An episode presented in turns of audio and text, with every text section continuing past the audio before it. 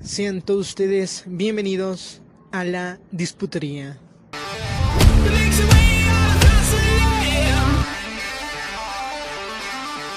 Sean todos bienvenidos ustedes al podcast de la disputería 2. Hoy tenemos el segundo capítulo de este podcast en donde estaremos hablando de los partidos de la selección mexicana y hablaremos también de King Kong contra Godzilla, lo cual ya fui a ver la película y en otro programa daré mi opinión de lo que es Godzilla contra Kong. Aquí nada más vamos a hacer como una pequeña reseña y allá a lo mejor en el siguiente programa va a haber un análisis más detallado de lo que fue King Kong contra Godzilla. Ahorita es una pequeña reseña, voy a tratar de hacerlo sin spoilers y que todos lo puedan este, escuchar para que vean que es un buen motivo de ir a ver la película y la calificación de ella. Entonces arrancamos el programa. El día de hoy vamos a hablar acerca del partido de Gales de la selección mexicana que jugó el día sábado, en donde un partido muy flojo para la selección mexicana se le presentaron varias oportunidades, las cuales no las supieron o, no las supieron concretar, no, hubo gol para la selección mexicana, pero Tequerito Corona me parece y Orbelín Pineda estuvieron ah, lo que se puede decir algo bien en su desempeño. Trataron de ir hacia, hacia adelante y eso se les agradece al, equipo mexicano, pero el seleccionado galés sí, sí está muy, muy fuerte por lo que está haciendo. Este, una jugada muy repentina, muy rápida, en donde nos sumaron todos este, mal, en donde Ochoa no, no puede quedarse con esa pelota. Digo, o sea, no hay que culpar tampoco a Ochoa, aunque Ochoa sí es un poco culpable por la acción, por no quedarse con la pelota. Pero, bueno, o sea, así funciona el fútbol. Entonces, la, la rechaza hacia un lado. Desgraciadamente no puede rechazar bien la defensa del equipo de México y automáticamente le cae el balón al seleccionado galés y convierte en la jugada. Vaya jugada de gol que metieron. Después de ese partido, México tuvo otro partido que era México contra Costa Rica. De México contra Gales no podemos decir más porque fue un partido muy flojo para la selección. Este, vimos muchos jugadores que no andaban tanto en el ritmo y también este, no había muchas oportunidades de aparte de que las que tuvieron no las, no las pudieron convertir de, de tal manera. Entonces no hubo mucha. La más importante me parece del equipo mexicano fue al final del al final ya del partido en donde desgraciadamente no pudo entrar esa pelota y Tecatito Corona falló el disparo a gol. Pero bueno chequen el resumen en YouTube ahí del partido si le quieren saber más acerca de ese partido decepcionante de la selección mexicana. Después viene el enfrentamiento de Costa Rica contra México, donde México eh, se vio un poco mejor. Un primer tiempo en donde se salió muy, muy, muy bien eh, México. Y la verdad es que Costa Rica también estuvo muy bien, con un portero como Keylor Navas, que bueno, sabemos de dónde viene, ex Real Madrid y que está jugando con el Paris Saint Germain, que por cierto le ganó al Barcelona y ya está en las cuartos de final de la Champions League. Y me parece que tiene, tiene mucho futuro el Paris Saint Germain para poder en esta Champions conseguir su trofeo de Champions me parece que lo puede llegar a ganar. Pero toda cuestión del tiempo y pues esto es fútbol. Entonces en el partido de Costa Rica contra México unos ticos que la verdad también supieron responder muy bien a los ataques de México en cuanto en el segundo tiempo hicieron los cambios adecuados Costa Rica se dejó venir con todo enfrente. Estuvo este, también tratando Costa Rica de convertir sus oportunidades, lo cual se le agradece, porque compitió muy bien con la selección mexicana y México este, supo afrontar este, el partido. Sacaron a Jonathan dos Santos y me parece que Jonathan Santos y Rojo Pizarro me parece que lo sacaron del, del terreno de juego y cuando, cuando ingresaron los dos cambios que era Héctor Herrera y Orbelín Pineda, me parece que muy buenos cambios los del Tata Martino para darle esa solidez al equipo, ese creador nato como lo es Orbelín de oportunidades. Se hizo varios regates, que tienen tiempo de ver también el resumen, por favor chequenlo en YouTube. Entonces hizo muy buenos regates Orbelín Pineda en el partido y también estuvo muy colaborativo con Héctor Herrera. Y Taquito Corona hizo un partido muy... No, no estuvo ni tan sorprendente, pero bueno. Iron Lozano también hizo un buen partido. Y me parece que Romo fue. sí, Romo es una, es una bestia en ese momento. Hizo un buen partido, hizo un partidazo el, portero, el digo portero yo. Eh, ah, hablando de porteros, eh, también el tico Keylor Navas hizo muy buen partido. Pero muy, muy, muy buen partido Keylor Navas. Sí atajó unas pelotas que sí iban al gol. Pero Luis Romo, el medio centro de Cruz Azul, hizo también un partidazo. Entonces, este. Ah, también ingresó Laines. También ingresó Laines antes de que el partido. Y hizo un buen partido Laines también. No se vio con mucha participación, pero sí, sí hizo algo en el equipo, sí cambió. De hecho, cae el gol casi en los últimos minutos, en donde un córner cobrado por Orbelín Pineda, en donde muy bien, no sé quién la cabecea, me parece, la desvía. No, perdón, un córner cobrado por Diego Laines, que es, la peina la pelota este Orbelín Pineda y mete gol Irving Lozano. Muy buen gol de cabeza, Keylor no tenía nada que hacer. Jugó muy bien la selección en ese partido contra Costa Rica y la verdad es que nos sorprendimos un poco con la alineación que tenía, pero sacó adelante el partido del Tata Martino y este ahora pues ya se acaba la fecha FIFA de participaciones este, de partidos amistosos para la selección mexicana y cada jugador vuelve a su club aquí en México o dependiendo en qué club esté jugando los jugadores. Entonces vamos ahora con la selección chica, la sub-23, la cual ganó, ganó todos sus partidos de fase de grupos, que es algo de aplaudirle, se merecen un aplauso los chicos, fueron muy consistentes, sí, aparte de que anduvo en un muy buen nivel Sebastián Córdoba como Alexis Vega y Uriel Antuna, me parece que son muy buenos jugadores, me parece que en Chivas no, no, no pueden terminar de explotar bien. No sabemos por qué, pero no, no, terminan de, de, dar ese nivel en Chivas. Pero eh, dentro de lo que cabe hicieron un buen papel en el preolímpico. México ganándole a Estados Unidos, ganándole a República Dominicana, ganándole a Canadá, ganándole a Honduras, ganándole a Estados Unidos, consiguió ya su pase a los preolímpicos. De hecho, en el partido de que era el decisivo se enfrentó eso también es una gran sorpresa. Se enfrentó Honduras contra Estados Unidos y Estados Unidos sorprendentemente, aunque tiene un gran nivel de necesidades para en otro, en, de otros jugadores en Europa que pueden venir a, esta selección chica, estos juveniles, les, les, pudo haber venido muy bien en los preolímpicos, digo en los olímpicos, ya que desgraciadamente no van a estar porque Honduras los derrotó 2 a 1 si penosa eliminación para ellos, un fracaso rotundo. Yo os digo que es un fracaso rotundo para la selección de las barras y las estrellas, porque este no, no jugaron bien. Me parece que tenían todo, todo para llegar a jugar los Olímpicos junto con México. ¿eh? Me parece que tenían todo. Me parece que ellos dos podían haber pasado. Lo, el caso de Estados Unidos, el caso de México, me parece que pudieron haber pasado los dos a los Juegos Olímpicos de Tokio. Pero bueno, sí, un, un gran gol del de, equipo de los Estados Unidos, pero casi, casi en, ese partido Honduras contra Estados Unidos, casi, casi antes de acabar el primer tiempo, anotó un reverendo golazo el equipo de Honduras y con ese se adelantó y ya en el segundo tiempo, este, un error muy grave del portero de Honduras, digo de Estados Unidos, perdón, eh, Ochoa no, no, supo cómo salir con los pies o lo presionaron mucho y terminó rebotando en la pelota a uno de Honduras y automáticamente fue el gol. Eso sí está muy, muy feo como portero, ¿verdad? Porque pues acaba de hacer que tu equipo vaya perdiendo, pero bueno, supo responder muy bien Estados Unidos, metió un golazo, un golazo, no me acuerdo el jugador, creo que se llamaba Jules, no me acuerdo el jugador, pero metió un golazo. Y disculpen por el ruido, pero es que, este, ¿cómo se llama? No estoy, no hay muy buena calidad, no hay muy buen presupuesto, entonces ya ustedes sabrán, hay algunos ríos que se escuchan. Entonces, mete el gol el de Estados Unidos, pero más ahí, muy bien los de Honduras, no dando espacios a los de Estados Unidos. Me pareció perfecta la, la marcación que hizo Honduras y me pareció perfecto también como lo planificó el estratega de hondureño, que hizo que este equipo jugara la final contra México. Del lado de acá, del otro semifinal, México contra, enfrentaba a Canadá y un Canadá que también salió muy a la defensiva. Desgraciadamente perdió contra México, se impuso México 2 a 0. Y la verdad es que un porterazo, hay un porterazo en Canadá, tiene un porterazo en Canadá, sí, sí.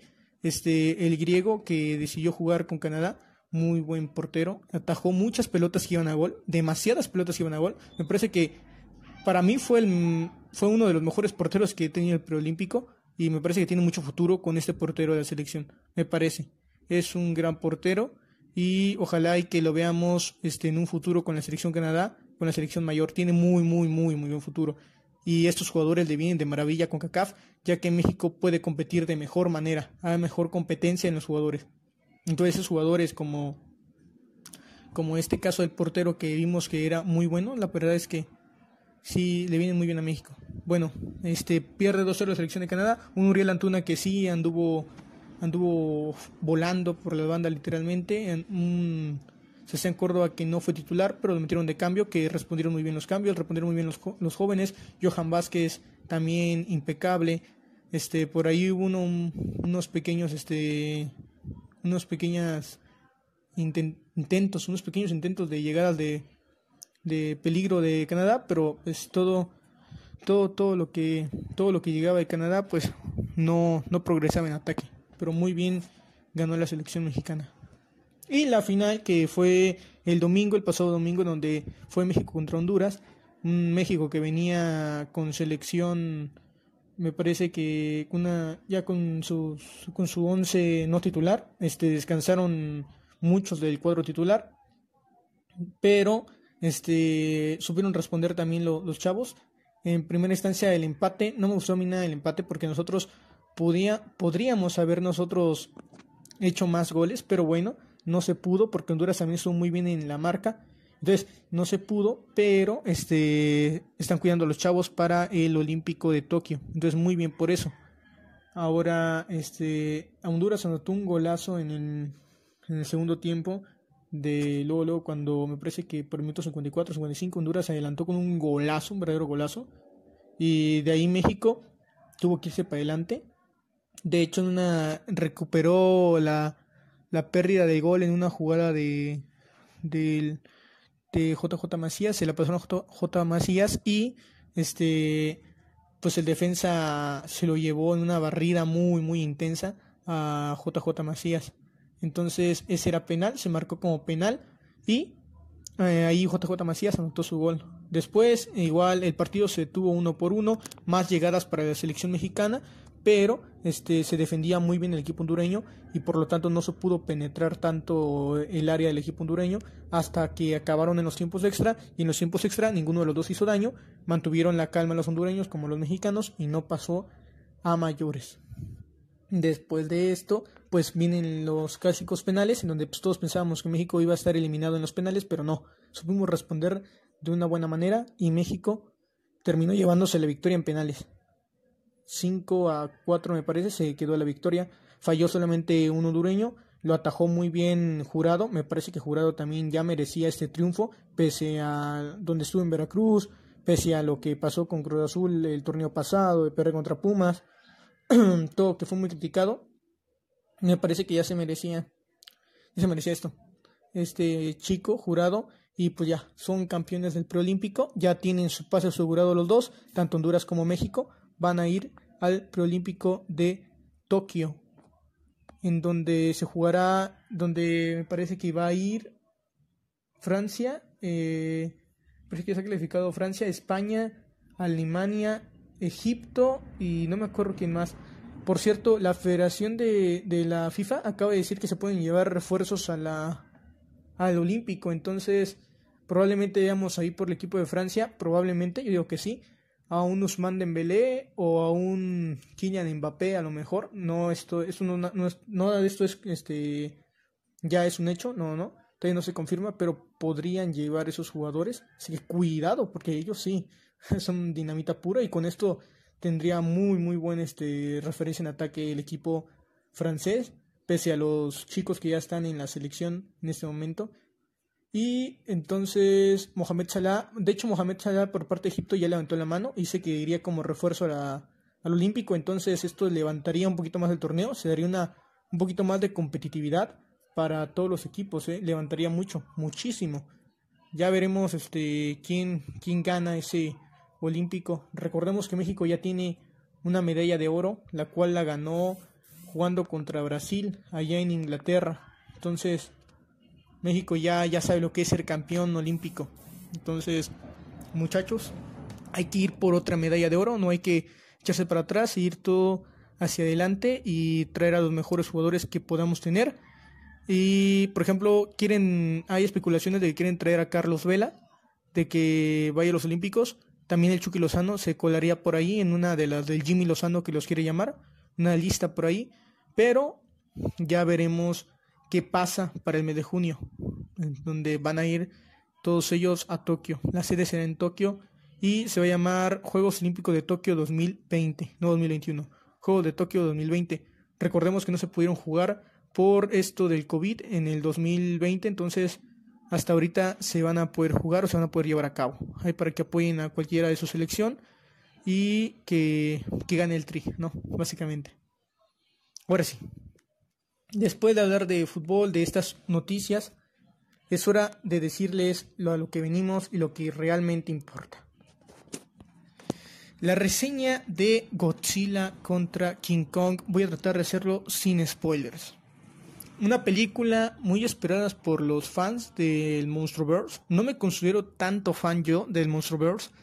Me gusta el universo del Monsterverse, pero no, no estoy como que tan familiarizado con este con ese término. Sí, yo soy más fan de como por ejemplo Marvel o de DC, entonces me, no soy tan familiarizado, no me gusta tanto este género, pero bueno, hay muchas personas que les gusta, like si les gusta. Entonces, ¿qué pasó en esta película? En esta película eh, está muy entretenida, la verdad. Este, nos cuentan cosas que nosotros no, no conocíamos todavía de, de ellos, de parte de los dos, tanto de Godzilla como Kong una película muy bien, muy bien escrita, muy bien realizada.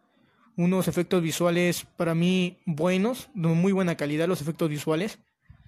Y me parece que, que en las guerras o en las batallas de cada uno de ellos, muy, muy bien, muy bien este, el trabajo ahí visual. Eh, las peleas me parece que están muy bien incluidas en la, en la trama. Toda la trama me parece que se combina muy bien con todo y me parece que que todo todo todo está relacionado muy bien hasta la pelea final entonces un conjunto de de muy buena la buena trama y la buena realización de esta película en donde Kong como ya sabíamos es un alfa por de, por naturaleza en donde también Godzilla es un alfa y en donde ambos cuidan a la humanidad como tal en donde pues Kong ya es un es un sí, también es un es un monstruo y también Godzilla en donde pues Godzilla tiene tiene otras capacidades para poder ganarle a Kong y Kong también tiene otro tipo de capacidades para poder ganar. En sus enfrentamientos hay hay victorias para uno, victorias para el otro. No les voy a decir quién ganó, antes quiero que vean la película. Este, véanla porque la verdad es que sí a mí, en lo personal, mm, me gustó, pero no mucho. No, no, no me gustó tanto. Me agradó, sería la palabra, me agradó. No me gustó mucho, pero pues vean a ustedes. Es una muy buena película. Hay para que la vean. No les puedo decir quién ganó.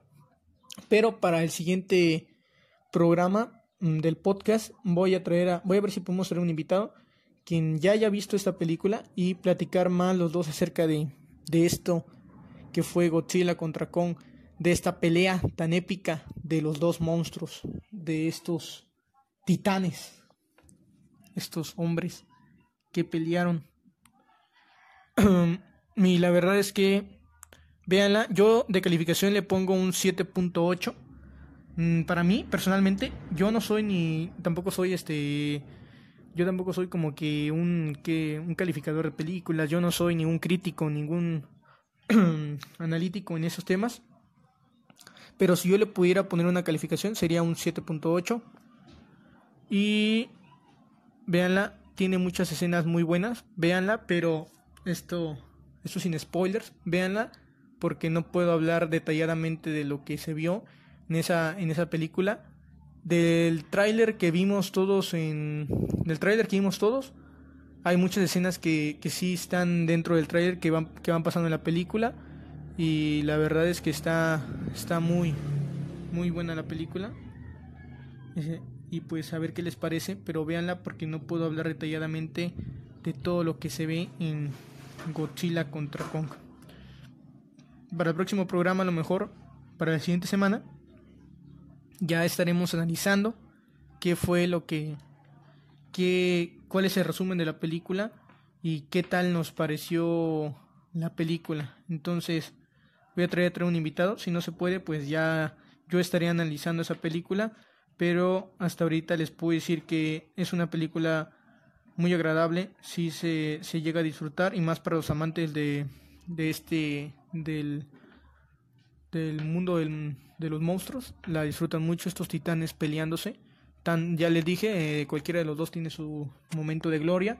Y nos explican detalladamente su historia. Entonces si tienen tiempo de, de verla y tienen el dinero para verla, la pueden este, ver y para que en el siguiente capítulo puedan ya pueda hablar yo ya sin spoilers y que se entienda mejor de qué estamos hablando. Pero si un 7.8 calificación.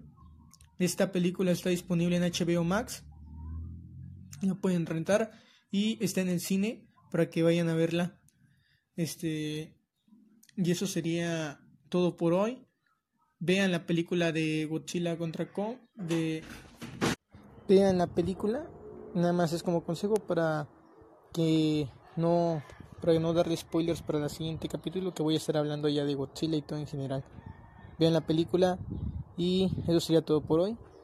Que disfruten de la película y tengan unas bonitas vacaciones todos los que me están escuchando. Gracias. Nos vemos a la próxima.